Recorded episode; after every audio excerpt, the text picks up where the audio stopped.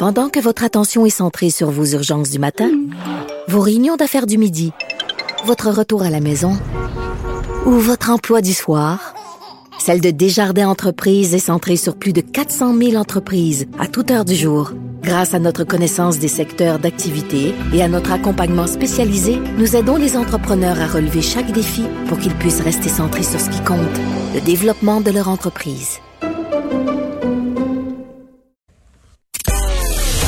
Dumont et Vincent Dessureau. Un duo aussi populaire que Batman et Robin. Cube Radio.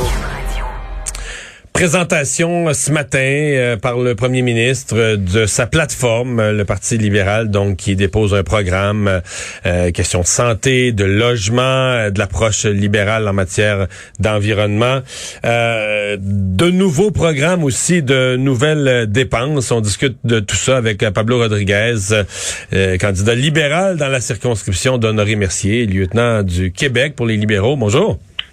Bonjour, M. Dumont. Merci de me recevoir.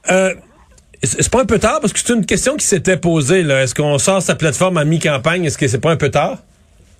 Non, non. Chaque, chaque parti a sa stratégie. Nous, on a dévoilé successivement des éléments de la plateforme. Puis aujourd'hui, on l'a déposé. Mais contrairement aux autres partis, notre, notre, euh, notre plateforme, elle est détaillée, elle est chiffrée. Hein, vous avez pu le voir. Chaque dépense est là, chaque revenu est là.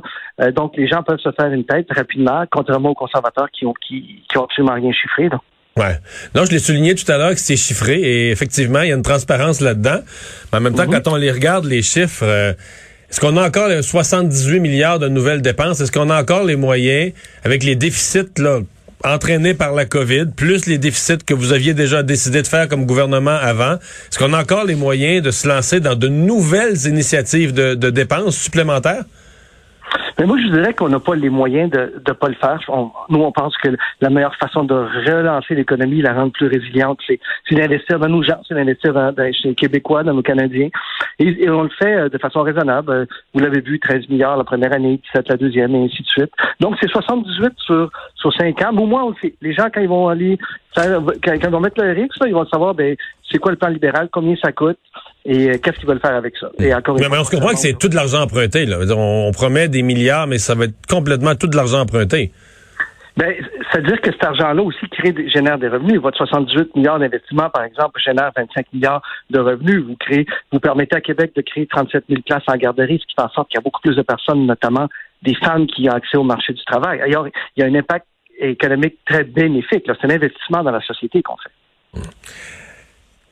Qu'est-ce qui est, euh, qu'est-ce que si vous aviez à résumer les, éléments, les clés de votre euh, de votre programme, c'est euh, c'est quoi? Parce que bon, évidemment, ces programmes-là ont beaucoup de pages. Je pense pas qu'il y a beaucoup d'électeurs qui font le tour de ça du début à la fin. Pour ça que tous les électeurs croient non plus que 100% va se réaliser, mais les pièces maîtresses, vous nous les résumeriez comment? Moi, je dirais il y a deux volets. Un, c'est finir avec la COVID. Hein. Toute la question de la vaccination obligatoire, pour nous, c'est absolument essentiel. C'est qu'on veut que les, fonctionnaires soient, euh, fédéraux soient vaccinés, les voyageurs, on va appuyer les provinces pour la preuve vaccinale, vous en parliez tantôt. Euh, donc, c'est vraiment ça. Là. Finir avec la COVID, on veut plus, on n'en veut pas de confinement. On n'en veut pas. Et comment on fait ça? Ben, à travers la vaccination, puis on va être là pour les Canadiens. Puis l'autre volet, c'est comment on, comment on relance ça, cette économie-là? Comment est-ce qu'on fait qu'elle soit plus résiliente? Donc, il y a, des éléments importants. Je le, je le, disais tantôt, la création de places en garderie, c'est Québec qui va le faire, 37 000 places de plus. On va investir dans les technologies vertes. Euh, il y, a un paquet de trucs que, l'on va faire pour sortir de cette de cette crise économique-là aussi, parce que la, crise de, santé a généré une crise économique. Alors, on a une réponse à la COVID, pour une réponse euh, pour la sortie de la crise économique. Pour la sortie de la crise économique, vous craignez pas, euh, on commence à le voir un peu partout dans le monde, que des gouvernements qui dépensent là, sans compter, là, qui dépensent comme euh, le gouvernement l'a fait l'année dernière, continue de le faire, promet de le faire encore plus, qu'il y a un point où on pompe tellement d'argent artificiellement dans l'économie à travers les, fonds publics, les investissements gouvernementaux, qu'on crée de l'inflation. On commence à le voir au Canada, on crée une pression sur le coût de la vie. Et donc, en voulant bien faire et en voulant euh, aider l'économie, l'excès des dépenses gouvernementales génère une inflation qui, elle, est nuisible à l'économie. Oui, on garde toujours un œil sur l'inflation. C'est quelque chose d'extrêmement important. On, suit ça de près. Puis on l'a vu. On l'a vu, le prix euh, des, des, des, de la nourriture augmente, le prix du bois augmente euh, de façon assez euh, importante.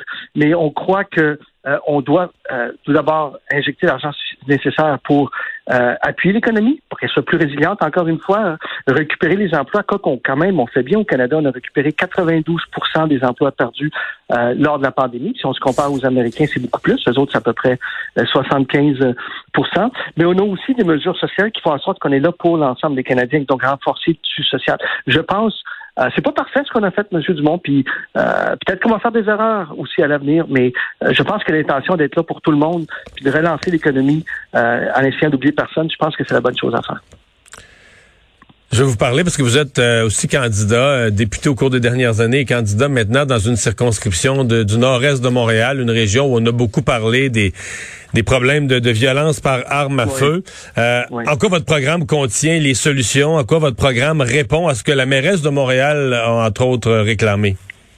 Ben, en fait, on répond directement à une demande de l'Assemblée nationale. L'Assemblée nationale avait passé une motion unanime pour qu'on donne la capacité euh, à Québec, ou provinces, de légiférer là-dessus, les armes de poing. C'est ce qu'on fait. C'est écrit noir sur blanc sur notre plateforme. Euh, on est, on est les seuls qui, qui, procèdent ainsi, qui peuvent le faire aussi. puis, puis on ajoute un milliard de dollars pour ça. Donc, un minimum d'un milliard de dollars pour venir aider les provinces. Alors, chaque province, évidemment, c'est une forme euh, de, de, de, fédéralisme asymétrique, encore une fois. les provinces peuvent le faire si elles le veulent. Euh, Québec, c'est très possible qu'ils le fassent, ça sera eux de décider. Si une province comme l'Alberta décide de ne pas le faire, ben, ça sera leur choix. Mais une province qui le fait, comme Québec, à ce moment-là, aura euh, l'argent qui lui correspond dans le milliard euh, ou plus. On va aussi, évidemment, on a déjà banni toutes les armes d'assaut, rappelez-vous, donc les, des fusils qui sont créés, conçus, pensés, vendus pour, pour tuer des gens. Là. on en a banni 1500. Là, on va s'assurer que les gens soit le retournent ou le rendent complètement euh, infonctionnel, donc qui, ne puisse plus jamais être utilisé. Euh, il y a une série d'autres mesures aussi, limiter les chargeurs à cinq cartouches, euh, et ainsi de suite. Donc, je pense qu'on répond à une portion, de, définitivement une grande portion des demandes pour le contrôle des armes à feu. Je pense que, je pense que les, candidats à la mairie vont être contents. Je pense que Québec sera content. Ce matin, euh, le chef du Bloc québécois a défié les autres gouvernements de ne pas faire obstruction à l'application de la loi 101 euh, à toutes les entreprises, incluant les entreprises à, charte fédérale. Euh, vous répondez quoi au chef du Bloc? Nous, on, a répondu par le projet de loi 32 qui qui reconnaît ce qu'on a dit depuis un bout de temps, le, recul du français, que qu'on ne peut pas traiter les deux langues de façon pareille. Il y a une langue qui, est en recul, c'est pas l'anglais, c'est le français. Donc, à travers le, projet de loi 32 de ma collègue Mélanie Jeudi, on vient renforcer l'utilisation du français, l'obligation de pouvoir travailler en français, euh, d'être servi en français. Euh, donc, on va passer par notre propre champ de, de compétences, nos juridictions. Vous êtes inquiet des sondages? Ah, vous savez, M. Dumont, puis vous connaissez ça aussi bien que moi, ça monte, ça descend. c'est ma septième campagne qui n'a pas de pareil. Il y a toujours, euh, toujours euh, fébrile, mais en même temps, euh, un privilège de parler avec le monde. Puis les gens décideront ce qu'ils veulent à la fin. On va faire, on va donner notre, notre 100 faire de notre mieux. Les gens décideront. Vous avez raison de dire que j'ai l'expérience. J'ai connu ça, là, que la minute qui s'est déclenchée, ça commence. la minute qui s'est déclenchée, ça commence à descendre. Je vous annonce, des fois, ça arrête plus, ça arrête plus de descendre. je le sais, j'ai déjà vécu, moi, J'ai perdu, mais, mais non, je pense que je pense qu'on est à un bon endroit au moment là aujourd'hui avec avec la plateforme qui est chiffrée, qui à mon avis est responsable, qui est détaillée. Fait que les gens peuvent aller voir. Puis encore une fois, contrairement aux autres partis, les conservateurs disent nous on va faire ça, ça, ça, mais il n'y a rien d'écrit en termes de chiffres. Là. Il juste au Québec qui semble que les sièges de l'appui au Parti libéral se maintiennent pas pire. Est-ce que vous prenez le crédit pour ça? Vous avez été un bon lieutenant et vous avez gardé les Québécois dans, le, dans votre giron? Ben, je vous dirais qu'on a travaillé fort. En tout cas, je l'ai fait moi comme lieutenant, mais bonne équipe aussi. Mais le fait d'avoir eu le ministre, le fait qu'on ait eu l'oreille très attentive du premier ministre là-dessus, euh, ça, ça a aidé beaucoup. Puis euh, qu'on ait pu euh, vraiment travailler beaucoup plus main dans la main avec Québec. Vous avez vu, M. Dumont, on a signé une entente asymétrique sur les garderies, entente asymétrique sur le logement social, entente asymétrique sur l'Internet en région. Euh, donc, je pense que les gens voient qu'on peut travailler euh, très bien, puis qu'on est là pour les Québécois. On vous souhaite une bonne fin de campagne et merci d'avoir été là. Merci à vous. Au revoir, Pablo Rodriguez, député libéral sortant d'Honoré Mercier dans l'Est de Montréal.